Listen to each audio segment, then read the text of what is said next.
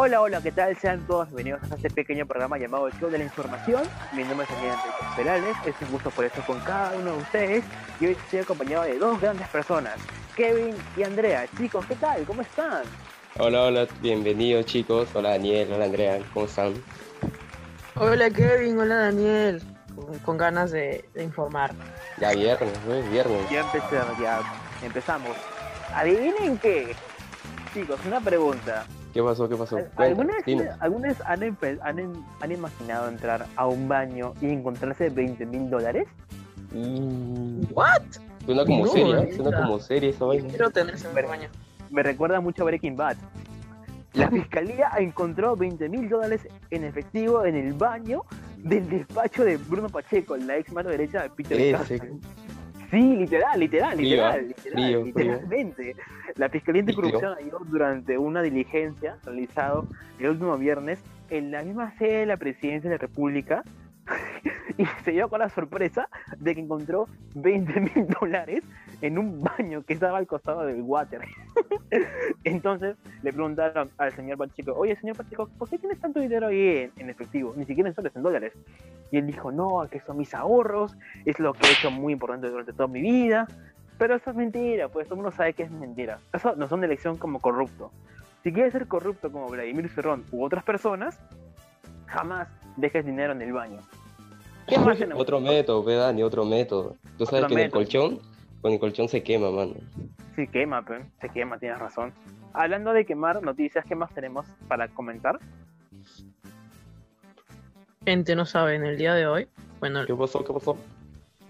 el día de hoy, 25 pasó? de noviembre, las bancadas de Avanza País, Fuerza Popular y Renovación Popular presentaron una moción, una moción de vacancia presencial contra Pedro Castillo, con 29 firmas por incapacidad moral. Esto me trae de vus, no sé, como back to the 2019, creo que. ¿Se vuelve a 2019, claro. repetir? ¿Se vuelve a repetir la historia? No, no creo. O sea- No, Dark. Una vez eh, presentada esta moción, se necesitan 52 votos para que se admita, ¿no?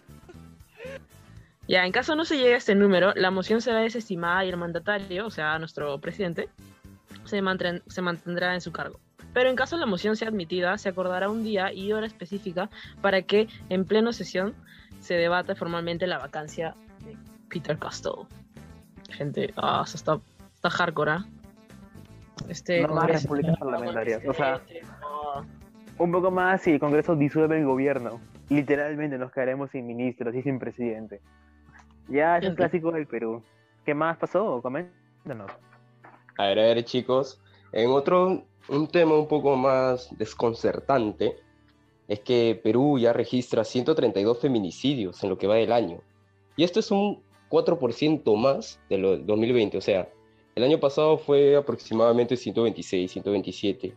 Y es que para las mujeres, en Latinoamérica especialmente, adivinen dónde es el lugar más inseguro, el más peligroso. Ustedes, ¿La chicos, chicas. No, no es la calle. Ni siquiera es el cine o el baño por ahí. La- Es la casa. la es su propia casa. No. Exacto, No, es ¿en su serio? propia casa. Se dice que cada dos días y medio muere una mujer a manos de un hombre. Y como todos saben, en la mayoría siempre es el tóxico, pues su ex, su pareja, o en el peor de los casos, que es un familiar. La, la Defensoría eh, detalló que en Lima fueron 32, seguido de Arequipa con 10, y las, y las regiones nortes, como La Libertad con 9 y San Martín 7. Pero esto, o sea, estas cifras, como sabemos, solamente son los que son denunciados, son los que son informados y contrastados, ¿no? Pero ustedes saben que esto es ni la punta del iceberg, porque son cientos de casos que nunca son denunciados, mujeres que son silenciadas.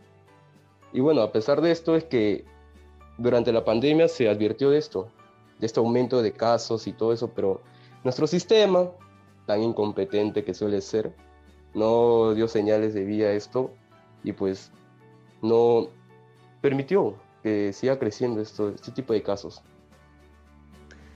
Chicos, y justo con la noticia que nos dio Kevin, el día de hoy, 25 de noviembre, se conmemora el Día Internacional de la Eliminación de la Violencia contra la Mujer. Vamos a entrar un poquito en, en contexto, porque, porque este día, ¿no? Resulta que un día como hoy 25 de noviembre de 1960, las activistas hermanas Mirabal, Minerva de 34 años, Patria de 36 y María Teresa de 25 fueron asesinadas por la policía secreta de su país, de República Dominicana, quienes estaban en contra de la dictadura de Rafael Trujillo. Eran conocidas como las mariposas y contaban en el momento de su muerte con cerca de una década de activismo político. Los cuerpos de las hermanas aparecieron en el interior de un carro junto con el cuerpo del conductor, Rufino de la Cruz. En 1999, la ONU reconoció este día como el Día Internacional de la Eliminación de la Violencia contra la Mujer, en honor a su lucha. A continuación, como reflexión por el 25N, contaremos una pequeña historia. El rostro de Anita. El rostro de Anita. Hace años que Ana vivía la misma pesadilla. Lo que había comenzado como un exabrupto se había convertido con el tiempo en una cruel costumbre. Yo traigo el dinero aquí. Yo te doy todo. Tú no eres nada sin mí, ¿no entiendes? Mejor te sirvo tu comida antes de que empieces a gritar y levantes a la niña.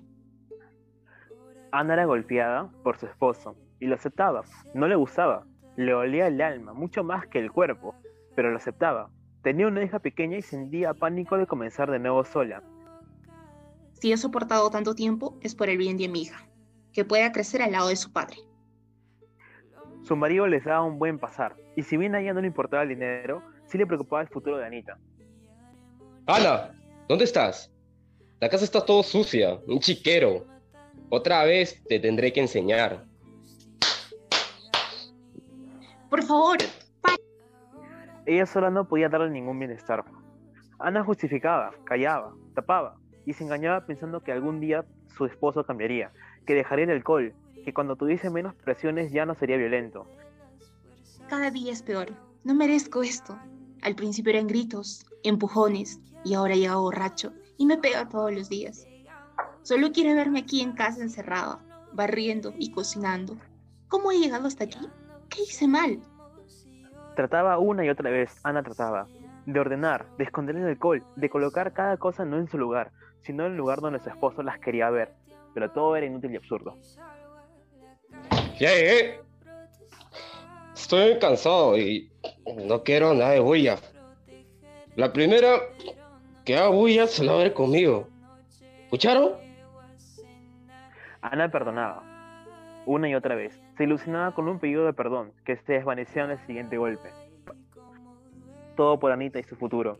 Ana pensando que sosteniendo este infierno aseguraba el porvenir de su pequeña, pero los infiernos lo único que aseguraba es el sufrimiento. Algún día dejará de beber. Se hará viejo y no será tan violento. Estaré a su lado para ayudar. Pasó el tiempo y Anita dejó de ser pequeña, convertida en una adolescente, demasiado se parecía a una mujer, y por ende se convirtió también en una eventual presa del dolor doméstico. Ana no lo vio, no lo quiso ver, hasta que un día no le quedó más remedio. Volvió a su casa y encontró a Anita llorando en un rincón, tapándose la cara con ambas manos. No hizo falta preguntar nada. La joven levantó el rostro y fue como ver su imagen en su espejo. Lo siento, lo siento mi niña. Perdóname, nunca me di cuenta del daño que te hacía quedándome aquí. No mereces esto. Te prometo que nadie te volverá a tocar. En el rostro de su hija, Ana vio por primera vez la dimensión del horror. La imagen de su hija, golpeada, la golpeó y por primera vez en tanto tiempo, en un tiempo infinito, supo que había que decir basta. Ver sus marcas en el rostro que más amaba le dio la fuerza para hacer lo que, lo que jamás había hecho. Nunca tuve fuerzas suficientes para huir. Hoy lo hago por mi hija para que no vuelva a sentir miedo nunca más. Hizo un par de llamadas y salió de su casa, dejando atrás lo que nunca tendría que haber sostenido, el infierno. Caminaron unas cuadras y Ana se dio cuenta de que la mañana era hermosa. Pensó que en qué le ofrecería su hija y cómo comenzaba de nuevo, pero no se preocupó, las cosas se irían acomodando. Ahora sabía que, lejos del horror, el futuro de Andanita podía ser bueno, sin duda sería muy bueno. Y de pronto un rayo de sol, de esos que obra milagros, iluminó el rostro de Anita y Ana supo que la vida podía volver a comenzar. Esperemos que esta historia les haya tomado un poco más de conciencia respecto a lo que es seriamente el tema de violencia contra la mujer y desde, desde este programa rechazamos rotundamente y radicalmente todo tipo de violencia contra la mujer. Gracias por acompañarnos chicos. Muchas gracias. recuerda que nunca estás sola, siempre hay alguien para escucharte, ni una menos. Exacto. Chao chicos, cuídense. Chao chicos, Chao, hasta chicos. un nuevo episodio.